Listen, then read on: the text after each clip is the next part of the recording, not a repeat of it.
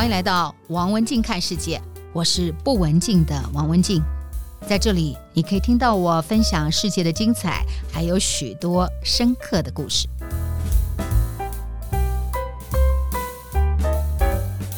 我是不文静的王文静啊！我们在一月份的时候谈到了菜肴当中放最多香料的国家——泰国菜。那么这一集呢，坐在餐桌环游世界，我们要去印度。为什么谈印度呢？这是全球最大的香料生产国。谈到印度，我们先用一分钟来看印度。印度是世界的四大古民国之一。那么，它先后呢受到了葡萄牙、英国、法国、荷兰、丹麦先后殖民了四百多年。葡萄牙、英国、法国、荷兰、丹麦，哇，这个国家命运真惨。在一九五零年的一月二十六号，印度宪法生效，成为了独立共和国，摆脱了殖民帝国时期。为什么它会先后被五个欧洲国家来殖民呢？为什么印度会被这么多的欧洲国家虎视眈眈呢？原因就是因为香料，这个世界最大的香料生产国，反映在他们的餐桌的饮食有着什么样的特色呢？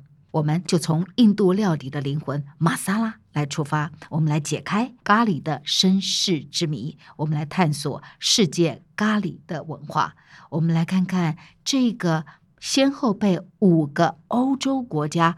殖民过四百年的印度，究竟在饮食文化上面，在菜肴上面呈现了什么样的风貌？说起印度，大家都会想起咖喱。我以前以为印度的咖喱跟泰国的咖喱一样，结果去了印度之后才发现，哇！还真是不一样，咖喱的学问还真是大呢。其实印度菜是非常非常的多元，他们因为地大嘛，不同的地区的气候啊、宗教信仰啊、种族啊，所以他们衍生出各式各样的菜色。所以，我们从这个餐桌回看它的文化面，在印度是没有单一语言的。印度人光是在方圆十公里的区域，就能听到十种不同语言跟方言。同样的，你可以想见，吃的菜也不一样，所以印度菜是非常非常的多变化。那么，虽然每个地区的菜色不太一样，但是其实印度菜还有它很相似的地方。在印度，咖喱是各地都会用到的共同元素，用咖喱来搭配肉、搭配海鲜、搭配蔬菜，会因为不同的食材、不同的地区而产生不同的变化。整体来说，印度菜是很依赖米饭的，其中南部对米的依赖程度最高。另外，在印度菜当中，鹰嘴豆这些豆类呢，也很常见在印度菜的菜肴当中。有的呢，它还保留了完整的样子；有的呢，就磨成了粉，然后入菜。因为有了豆类，所以就能够让印度菜的菜肴更增添浓郁的口感，同时也补充了蛋白质。这也是印度素食者重要的营养来源。我们知道，印度的素食人口的数量是全世界非常大、非常有名的。在印度吃素不只是一个文化，更是一个阶级，更是一个身份的象征。以后有机会，我们再来谈谈印度人为什么吃素。好，我们现在谈谈印度菜最具代表性的地方，就是各种香料的使用。在混合香料的时候呢，他们常常会用超过五种以上的香料，有时候甚至是达到十多种，或者是更多。他们非常活用辣椒啊、孜然啊、姜黄啊。姜啊，大蒜啊，小豆蔻啊，丁香啊，香菜啊，肉桂等等的香料，他们透过这一些香料的不同的组合，能够产生不同的风味。那其中呢，玛莎拉哈就是很常见的一种综合香料，它不是特定香料，而是一种综合香料的呈现。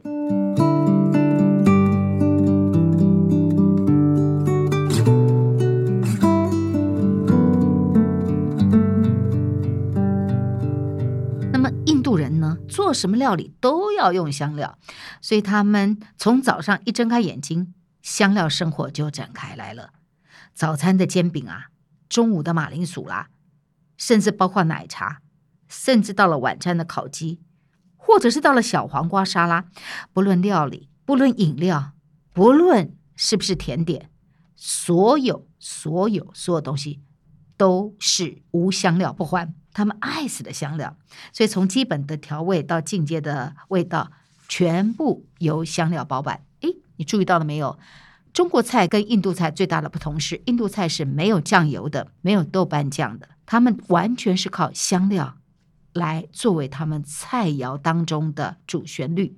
印度人他用的这个香料哦，他们不像欧美或者南洋人喜欢用新鲜的，印度的料理他们爱用干燥的香料，而且他们分为圆形形状的，或是粉状的，或是叶片状。常常一道菜里头，他们可能已经放了 N C 的籽。后来他又还在放那个 N C 粉，问他们为什么已经加了 N C 的籽，为什么还在加粉？他们会很认真的说，颗粒跟粉末的味道就是不一样的，两种都味道都要加入。所以这也是为什么哈，一道的印度料理往往有这个七八种甚至更多的香料组合在一块，反正组合在一块一律都叫做咖喱。那么在印度点菜的时候，我们摊开 menu 的时候，我们会看到 masala 这一个词，你有 fish masala。Chicken masala 或者是 vegetable masala，masala 其实就是混合香料的意思。印度人呢，刚说了他们会一道菜用五种香料，这叫小 case。十几种诶也不夸张，有的会用到二十多种香料。在印度的传统的市场里头，有专门的香料铺，所以如果你今天呢想煮鸡肉，你只要告诉香料铺的老板说辣度要多少。这个香料铺就能够带客人调这个味道。那么在超市，你也可以在超市买到已经调好的玛莎拉的方便包。印度人是不吃牛的，宗教的关系，因此他们多半哈是羊肉啊、鸡肉啊或鱼虾作为他们主要的荤食，在荤食的取材上面。但是对于不同的食材呢，他们是讲究的，他们用不同的玛莎拉来处理。比如在羊肉的时候，他们就会用味道重的香料来压住羊的骚味。如果是吃海鲜的时候，这个玛莎拉的味道就比较淡一点，只要放一点来提点海鲜的这个鲜味就够了。如果吃蔬菜的话，一般会比较辣一点，让大家更可以下饭。所以不同的材料，他们用的玛莎拉的调味都不一样。那玛莎拉是印度人比较惯用的词，其实呢，我们外面的人我们都说印度咖喱，印度咖喱。那这个咖喱并不是印度人惯用的词，他们一般是用玛莎拉来称呼的。那为什么印度人叫玛莎拉，但是在英国人或者全世界大家都叫印度咖喱呢？这个关键就是我刚刚提到的这一个英国人。英国人在殖民印度的时候呢，就把玛莎拉。统称为咖喱，从此这个称号就随着日不落帝国英国遍布到全世界，所以之后的印度菜玛莎拉就叫做咖喱了。但是印度人他们其实不是这样叫的，这是外面的人这样叫的。所以下次如果你碰到印度朋友哈，如果你用玛莎拉来跟他们讨论咖喱，他们会觉得比较亲切，而且他们会觉得你是哪行哎，你是内行的。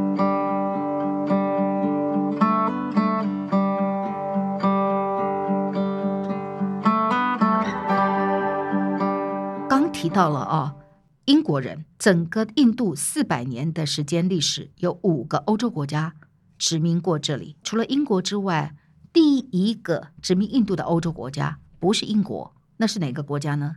是葡萄牙人。在十五世纪末的时候，葡萄牙人这个当时又穷又小的葡萄牙人呢，他们绕过了非洲，来到了亚洲印度。这一个航线。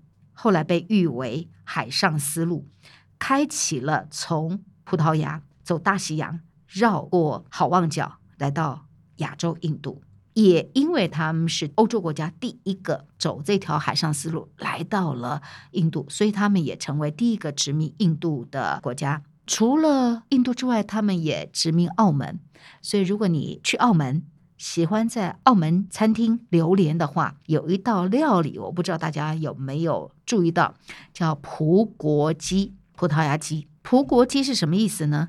葡国鸡使用的，它大部分香料都是由咖喱粉组成的。为什么会有这道菜？刚刚说了，是因为葡萄牙人来到了印度之后，他们治理了印度。我们今天在澳门会吃到的葡国鸡，其实就是源自于葡萄牙曾经殖民印度带回香料的这段历史渊源。我其实去了葡萄牙很多次很多次，但是我从来不知道还有这一段葡国鸡的这个渊源，原来是跟印度是有关的。那么葡萄牙人虽然学会了这一道鸡，但是真正在印度香料获全胜、赚大钱的是谁呢？是英国人。英国当时殖民海外很重要的一个公司就是英属东印度公司。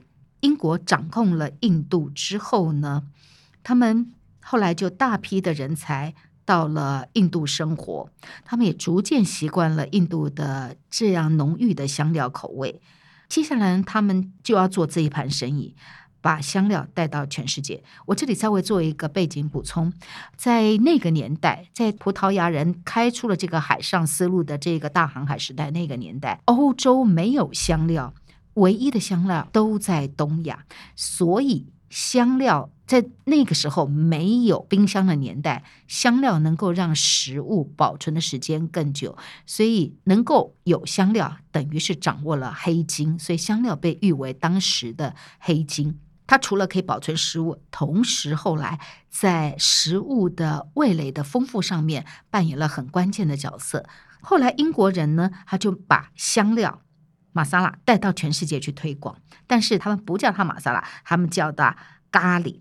这个第一次咖喱的出现是在十八世纪一七八四年，伦敦晨报上面出现了一则印度咖喱粉的广告，这是英国本土第一次出现咖喱粉这一个名词。这个广告上面写什么呢？它标榜用咖喱粉就能够做出印度咖喱菜。那这也是咖喱这个名词第一次出现在全世界的面前。为什么英国人会把玛莎拉取名叫做咖喱？咖喱这是什么意思呢？这其实是英国商人自创的一个专用的单字。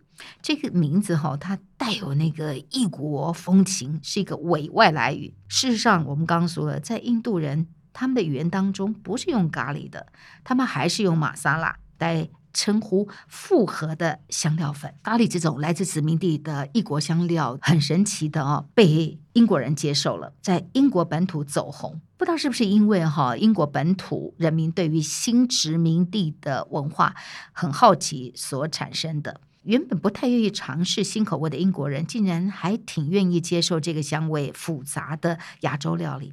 在那个年代，在那个时候，在伦敦市区，如果吃咖喱，这被视为一个很时尚、很时髦的行为呢。那么从英国开始呢，咖喱粉就随着英国商人的脚步到了全世界。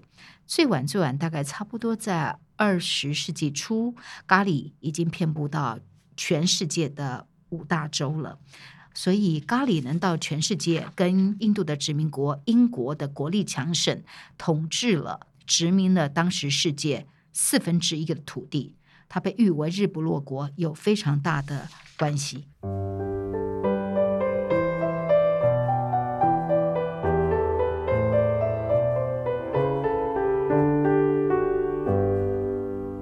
咖喱当然除了印度之外，在全世界很多的料理也都有咖喱。日本也有咖喱，泰式咖喱也是很有名的。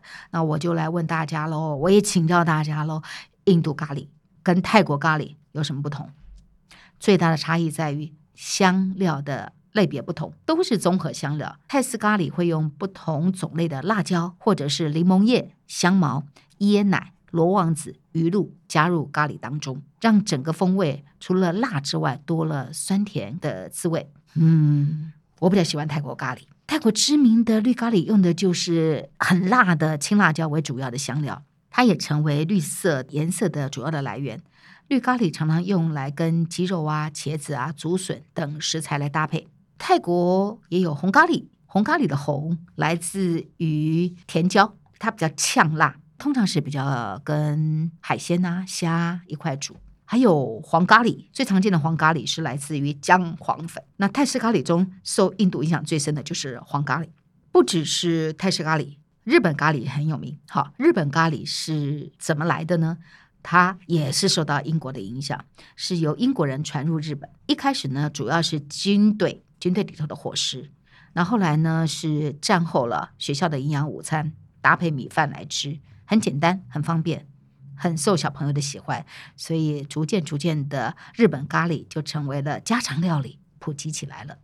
日本咖喱比较偏甜，因为加入了奶油拌炒过的面粉，那也会放一点苹果泥，所以煮出来的咖喱它比较丝滑浓稠，一定是搭配米饭，不只是咖喱饭，它也衍生出咖喱汤。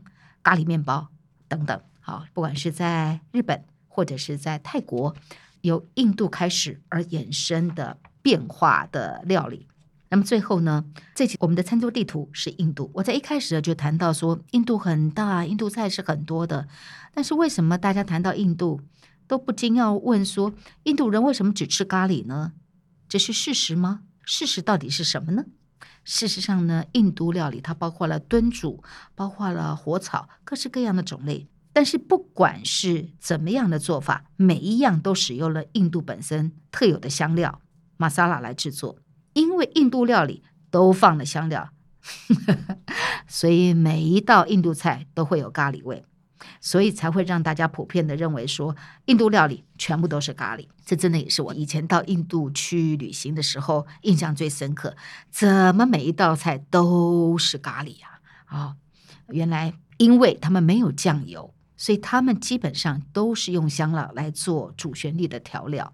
印度的香料种类其实有一百多种，是非常非常的博大精深。我们用一张餐桌都摆不下印度的这些香料跟料理，所以这集我们的这张印度餐桌的地图，缩影了印度的香料，也某个状况透过这咖喱，透过玛莎拉这个，我们好像看到了四百年的印度历史。我们从亚洲印度出发。来到它的第一个殖民国葡萄牙，从葡萄牙我们看到了澳门的葡国鸡，我们再看到它的另外一个殖民国日不落帝国英国，是英国人把印度的玛莎拉综合香料取名为咖喱，然后带到全世界的餐桌，挺有意思的吧？